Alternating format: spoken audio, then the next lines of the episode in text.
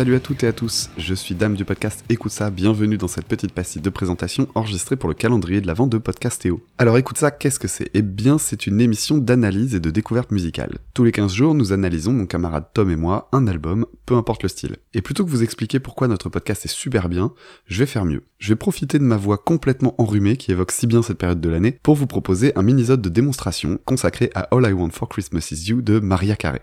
Et je préfère le dire tout de suite, j'aime vraiment cette chanson, surtout pour son dynamisme premier degré absolu.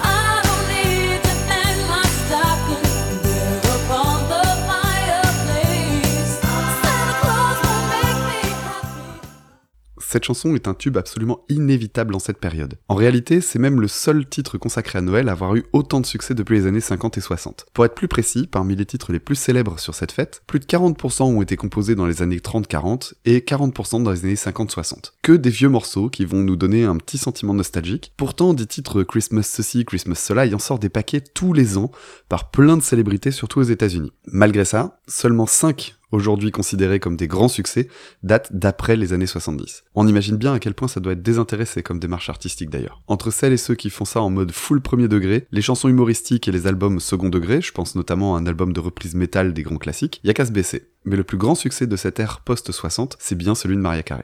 Si sa chanson est si efficace pour évoquer Noël, c'est parce qu'elle y va pas par quatre chemins. C'est vraiment pas fin du tout. Si on devait comparer ça avec un gâteau, on serait plus près d'un pavé de crème pâtissière couvert de litres de chantilly avec du sucre qui dégouline de partout, que sur un petit macaron tout en subtilité. Tout est fait dans ce titre pour vous mettre dans l'ambiance.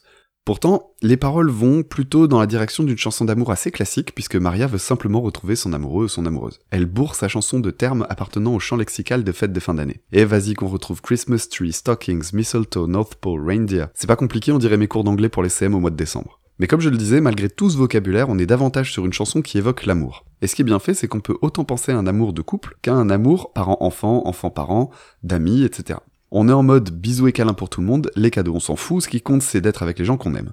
On dirait presque les conclusions de ces téléfilms qui remplissent les grilles de programme au mois de décembre. Niveau instrumental, on se retrouve confronté à de nombreuses évocations sonores qu'on va attribuer culturellement aux fêtes de fin d'année. On a des cloches, des grelots, des chœurs, des sonorités qu'on va rapprocher à l'idée d'église, de messe, d'annonciation pour les cloches, et d'enfance pour les grelots qui sont souvent utilisés dans les jeux d'éveil par exemple. Tiens, d'ailleurs, j'ai appris que les grelots, historiquement, étaient utilisés sur les traîneaux pour se signaler aux piétons et éviter les accidents. Peut-être est-ce aussi une des raisons qui font qu'on va rapprocher ces sonorités-là de l'hiver. Quoi qu'il en soit, ces instruments vont fonctionner comme des images subliminales et évoquer toute cette ambiance de Noël. Le fait d'utiliser les sonorités de certains instruments pour mettre dans un climat particulier est un procédé d'évocation qui est souvent utilisé dans les musiques de films. Prenons par exemple cette musique d'introduction que vous allez sûrement reconnaître.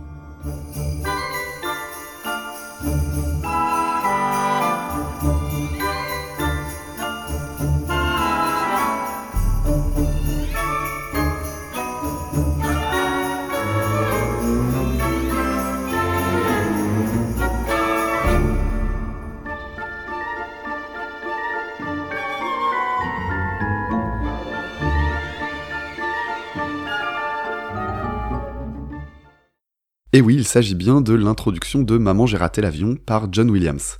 Et comment s'y prend-il pour nous plonger dans le décor de Noël, même si on avait les yeux fermés? Eh bien tout simplement en utilisant des sons culturellement liés à la douceur et à l'enfance, comme ce xylophone, ou alors ces fameux grelots dont je parlais il y a quelques minutes. Et puis dans le titre de Maria Carré, on a également un style de composition lié à une suite d'accords qui va nous replonger dans des chansons des années 20, 30, 40. Sans entrer dans les détails, disons que ces accords vont osciller entre majeur et mineur pour donner un côté un peu nostalgique. Ce type de progression d'accords a été fortement utilisé au début du XXe siècle, puis repris dans les années 60. Je vous passe tout de suite un extrait d'un titre très célèbre qui utilise ce procédé de composition, la chanson Be My Baby des Ronettes, sortie en 1964.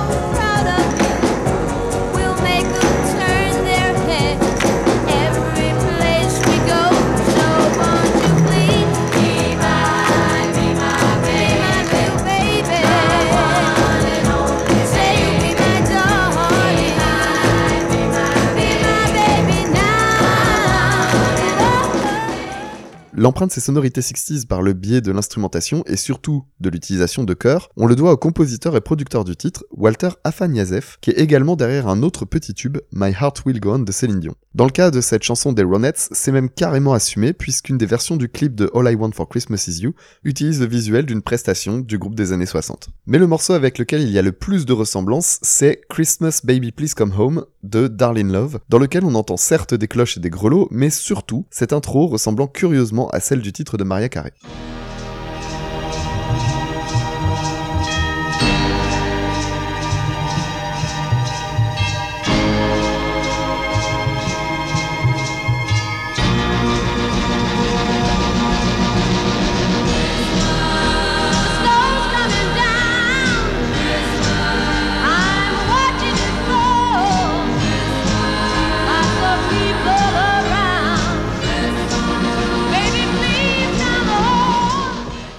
La ressemblance entre les deux est due à cette montée en triolet. Chez Darlene Love, c'est grâce à la batterie et au cuivre, tandis que chez Maria Carey, c'est la combinaison piano et batterie qui va littéralement propulser le morceau.